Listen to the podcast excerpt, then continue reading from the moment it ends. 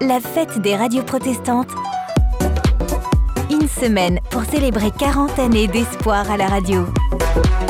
La fête de la radio, ça continue en ce jeudi 3 juin et on célèbre les radios protestantes. Rendez-vous toujours ce soir à 19h pour parler radio et solidarité.